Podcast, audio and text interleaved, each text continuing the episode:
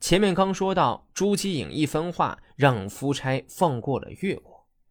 夫差是猪油蒙了心，被人给说动了。可吴国的其他大臣并不傻，这其中就有预言家伍子胥。在《左传》里也有伍子胥规劝夫差的文章记录。申叙见许越城是国语里的文章，虽然作者是同一个，但记录的内容并不同。申叙即伍子胥，名元，楚武奢之子。其父在楚被杀之后，辗转逃到吴国。吴国君赐予申地，故又名申叙。伍子胥协助阖闾刺杀吴王僚，夺取王位，并辅佐阖闾整军精武，国势渐强。不久，吴大破楚国。伍子胥曾多次劝谏吴王夫差要杀掉勾践，可夫差不听。夫差急于进图中原，率大军攻齐。伍子胥再度劝谏夫差，暂不攻齐，而先灭越，遭拒。夫差听信太宰伯喜的谗言，称伍子胥阴谋以托齐国反吴，派人送一把宝剑给伍子胥，令其自杀。伍子胥在愤恨之余留下遗言，要家人于他死后把他的眼睛挖出，挂在东门之上，亲眼看着越国军队灭掉吴国。吴王夫差急怒，五月初五把伍子胥的尸首用蚩夷革裹着抛弃于钱塘江中。无人哀怜他，为其在江上立寺，命名为胥山。伍子胥死后九年，吴国被越国所灭。夫差羞于在阴间见到伍子胥，用白布蒙住双眼之后，才举剑自尽。伍子胥一心为主，却落得个这么个下场，也难怪吴国最后要亡国了。亡者带青铜，实在是带不动。吴王夫差于是昭告大夫们说。我打算向齐国采取重大军事行动，因此向同意越国的求和。你们不要反对。假如越国已经悔改，我还求什么？假若他不悔改，等我从齐国回来，我再兴兵去攻打他。伍子胥劝阻说：“不能答应越国的讲和。越国不是真心实意要和吴国友好。”也不是惧怕吴国武力的强大。越国大夫文仲勇敢有谋略，他将会把吴国玩弄于股掌之间，以实现他的阴谋。他本知道您崇尚武力又争强好胜，所以言辞谦卑，来使君王您放纵心智，让您到中原诸国去纵情妄为，使我们自己受伤害，让我们的武器损耗，士兵疲惫。人民流离失所，国家一天天衰落下去，然后他们稳稳当当的收拾我们的残局。越王在国内讲信用，爱百姓，四方百姓都归附他，五谷丰登，国力将一天天兴盛强大起来。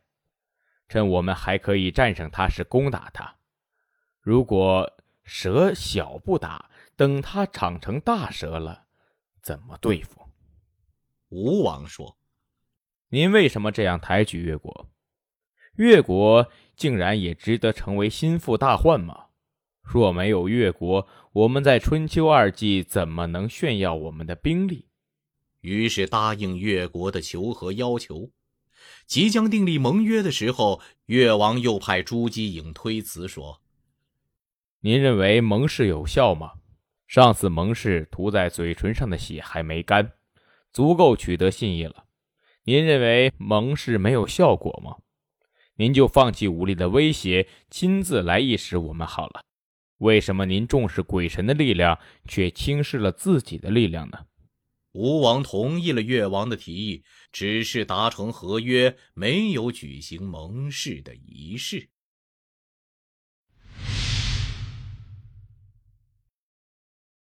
邹忌讽秦王纳谏是一篇华夏学子们必备古文之一，此文想必是不少人的噩梦了，但也侧面反映出这其中蕴含的道理值得后人学习借鉴。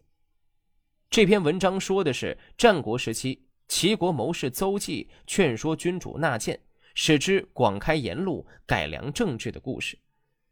邹忌能进谏成功，有两个关键，一个在于他说话的艺术与技巧上，他巧妙地将自己的妻妾。客人与威王的公父、群臣、邻国进行类比，轻而易举的让齐王明白确实受到了蒙蔽。二是纳谏者齐王有谦厚开阔的胸襟，重贤而又明理。邹忌出生在战国时期的齐国，齐威王上任的时候，邹忌因为用古琴比喻成功游说齐王，而被任命为相国。后来，他也辅佐齐宣王。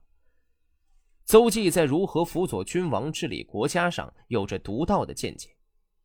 他首先告诉齐王，要想获得百姓的信任，首先要自己做好。为人君王的要快开言路，不单要知道别人赞美你的，更要知道别人批评你的。往往会批评你的，才是最关心你的。邹忌在选用人才上也做出了杰出的贡献，他大度有君子的风范。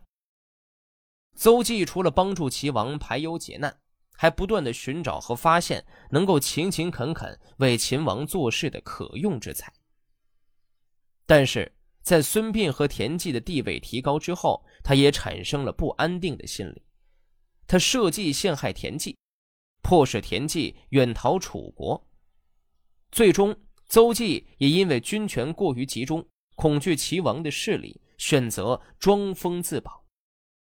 邹忌身高八尺以上，体型容貌俊美。